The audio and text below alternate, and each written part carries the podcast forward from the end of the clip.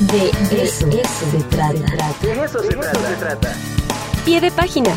Artículos académicos publicados con Ricardo Villegas. De eso se trata. El tocayo de los tocayos ya está aquí en el De eso se trata. Te veo, te veo. Ahí estás, tocayo. ¿Cómo estás? Muy buen día. Hola, ¿cómo te va? Muy buenos días. Muy contento de que ya es viernes. Ya es viernes, ya es viernes. Mira, los pulgares lo dicen todo. Pulgares arriba. Exactamente. Bueno, a ver, cuéntanos, ¿qué tenemos el día de hoy, Tocayo? Oye, pues fíjate que eh, como ya se está haciendo costumbre desde el año 2007, en el mes de septiembre eh, se da a conocer por parte de la Organización Mundial de la Propiedad Intelectual eh, este índice de innovación. para que este índice se pueda generar, lo que ellos hacen es considerar en primerísimo lugar a eh, las solicitudes eh, de patentes que se les presentan a ellos allá en, Suiza, en Ginebra. Y eh, bueno, pues sabemos que las patentes son estos documentos que nos explican con lujo de detalle cómo es que se puede replicar a nivel industrial un, invento, ¿no? Una, una solución científico-tecnológica a algún problema en particular. Y entonces, eh, bueno, pues todas las patentes debo decir que se clasifican y una de las variables bajo las cuales se clasifican es precisamente por la temática, o sea, cuál es la tecnología en particular que eh, atiende esta, esta patente. Y bueno, gracias a esa clasificación, pues es posible identificar no solamente el país desde el que proviene la solicitud, sino la tecnología en la que se enfoca. Y entonces, bueno, eh, a partir de, este análisis, que insisto, ya tiene algunos años de venir eh, haciéndose, pues ha sido posible eh, crear este índice de innovación, es decir, es saber cómo se comporta la tecnología, la ciencia en todo el planeta. Y bueno, conforme ha ido consolidándose este índice, debo decir que igualmente hacen una valoración muy seria de una serie de eh, variables eh, macroeconómicas, de estabilidad de gobierno, de capacidades en inversión para eh, investigación y desarrollo, etcétera, etcétera. Entonces, bueno, hay algunas, algunas sorpresas. creo que la más importante, al menos a mí me lo parece, es que en las ediciones previas había marcado la pauta como tecnología todo lo relacionado con el sector digital todo lo, eh, relacionado con eh, cómputo, eh, telecomunicaciones, desarrollo tecnológica.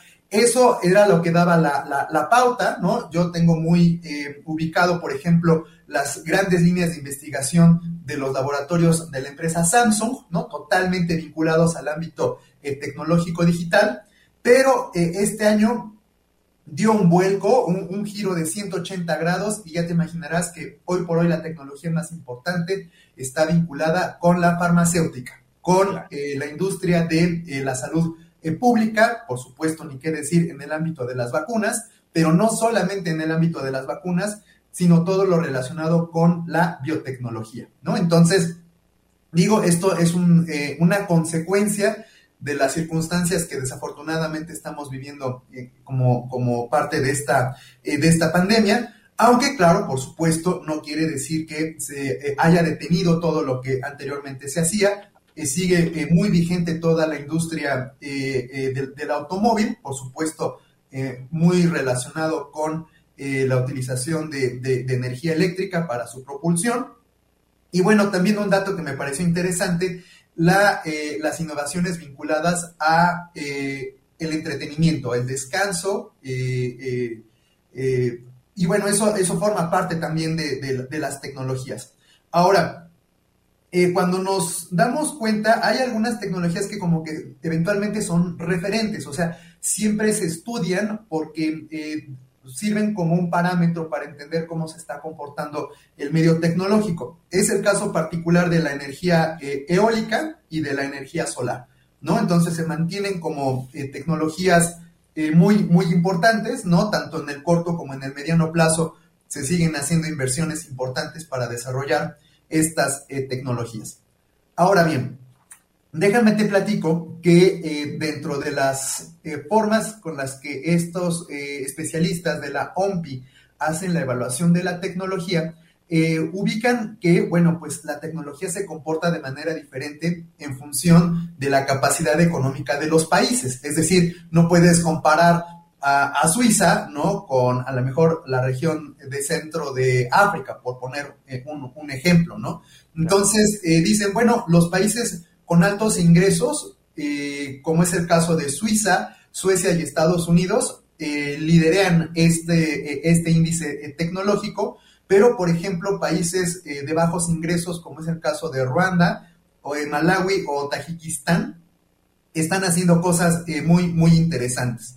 Eh, en países con nivel económico intermedio, pensando en el caso de China, de Bulgaria y de Malasia, están haciendo cosas, por supuesto, particularmente importantes.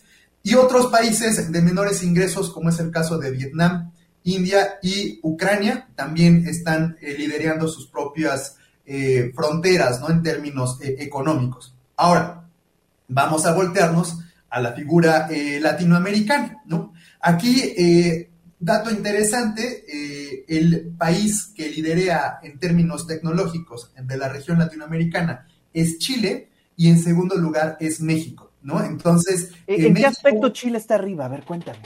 Bueno, ese es eso es un dato interesante. Fíjate que lo que ellos hacen cuando hacen estas valoraciones está precisamente vinculado con eh, la estabilidad de su país, la capacidad de inversión que destinan para términos eh, de desarrollo tecnológico, eh, sus industrias creativas, todo lo que tiene que ver principalmente con el rubro de derechos de autor, protección de obra literaria, artística, utilización del conocimiento y gestión del conocimiento, son esas cosas en donde en mayor o menor medida Chile pues supera a, México, ¿no? Entonces, eh, habla inclusive, fíjate, de, eh, de, estabilidad eh, de, gobierno, ¿no? Se habla, por ejemplo, también de un concepto muy importante para la propiedad intelectual, que es el ejercicio del derecho. O sea, no, no es tanto el que exista la figura de la propiedad intelectual, sino de que se ejerza ese derecho de propiedad intelectual. Y ahí debo decir que Chile nos,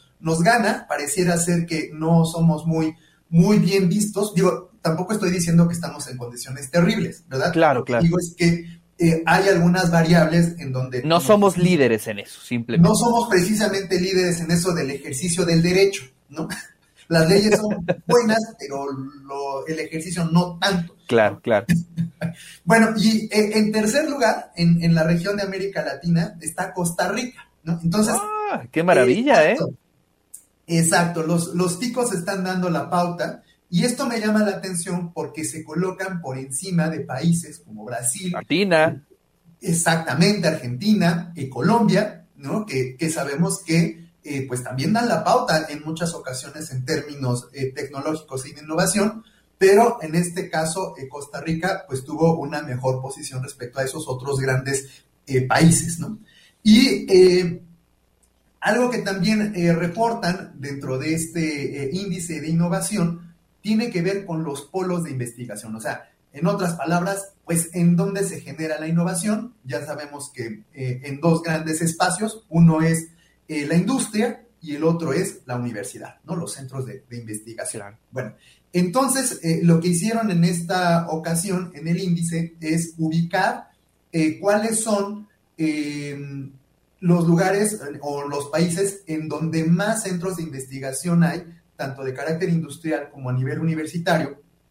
Y bueno, eh, sobresale eh, la zona de Tokio, ¿no? En, Yokohama hay una gran cantidad de, centros de investigación de, de tanto carácter industrial como de carácter universitario. Entonces, bueno, prácticamente toda la zona de Japón está eh, saturada de estos eh, centros de, estudio y de desarrollo de innovación y cuando tú los, eh, estos, estos números los trasladas a nivel mundial, pues también sobresale la figura de Estados Unidos, de China, de Alemania y bueno, por supuesto se reitera la presencia de Japón. Entonces, sabemos que estos elementos de innovación pues tienen como antecedente directo la actividad intelectual de quienes están trabajando en estos temas de carácter eh, científico-tecnológico. Entonces, bueno, una, una nueva edición, una eh, edición que nos da eh, una gran cantidad de, datos, creo que bien vale la pena echarle un ojito.